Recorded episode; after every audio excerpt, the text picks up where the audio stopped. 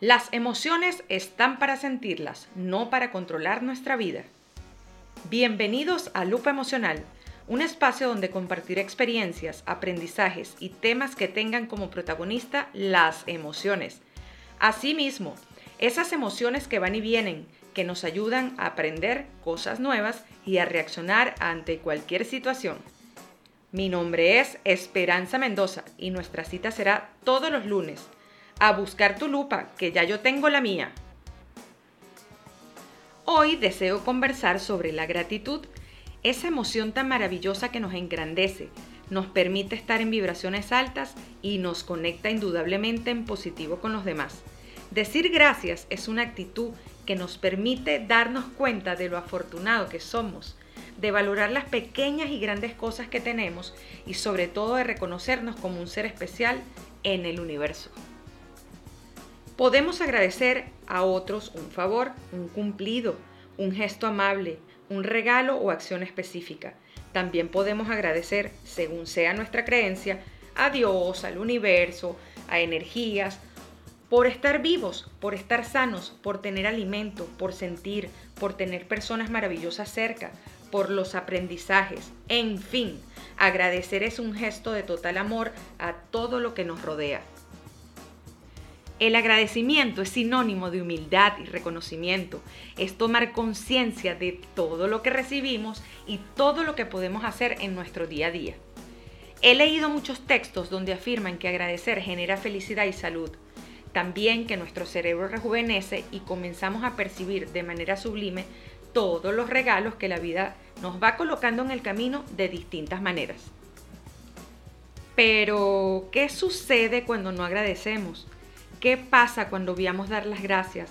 ¿Cuánto nos cuesta ser agradecidos?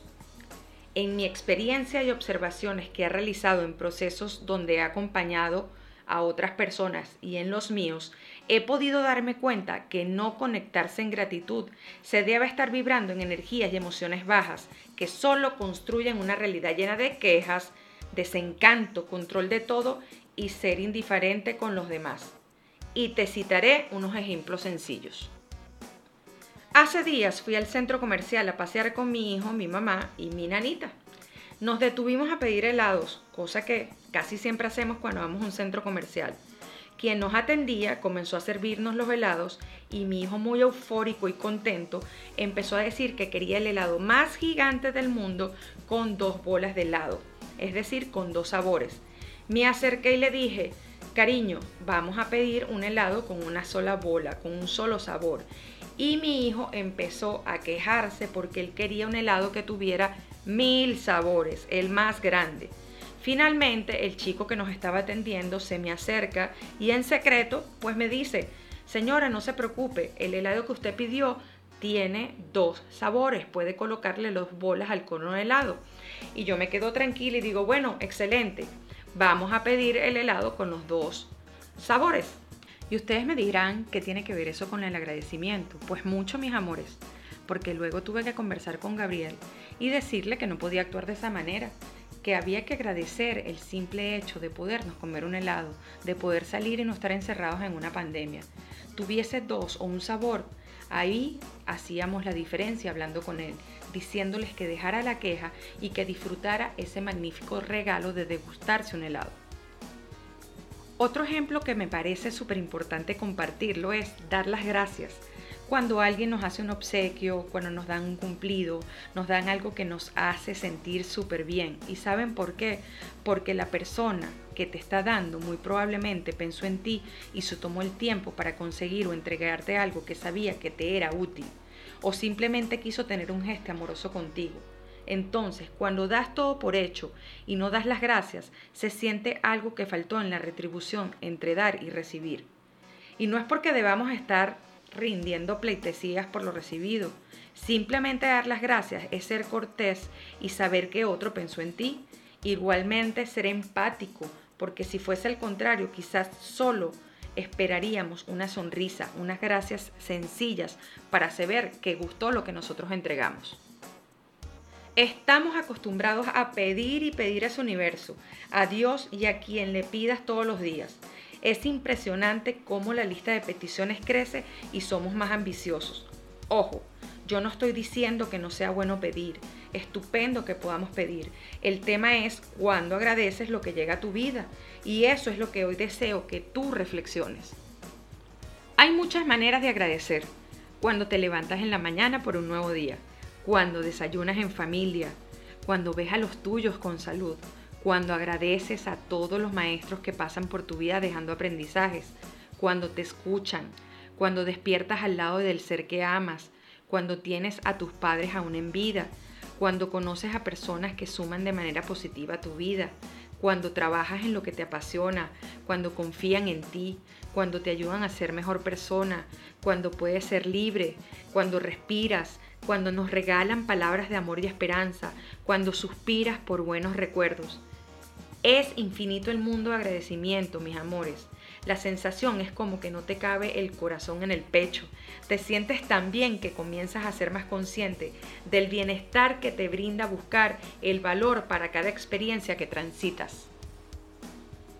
Practicar la gratitud te hace vivir en el ahora, te permite reconocerte y reconocer al otro. Las personas que practican la gratitud son más tolerantes y se deprimen menos, no se comparan con otros, están atentas a las señales del universo, fortalecen los vínculos con otras personas, las oportunidades llegan solas, conviertes algo pequeño en algo grande, eres feliz y tu entorno también. La ley de la gratitud cita, sea agradecido cuando el éxito y la abundancia lleguen a ti. Evita que te transforme. Da las gracias por lo que recibes y permite que esa energía siga su camino. Permitir que todo fluya de manera adecuada y agradecer todo lo que llega a nuestra vida. Porque sea para bien o para mal, deberías sacar una enseñanza de esa experiencia.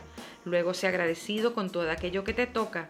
No eres lo que tienes, sino lo que necesitas para tu crecimiento.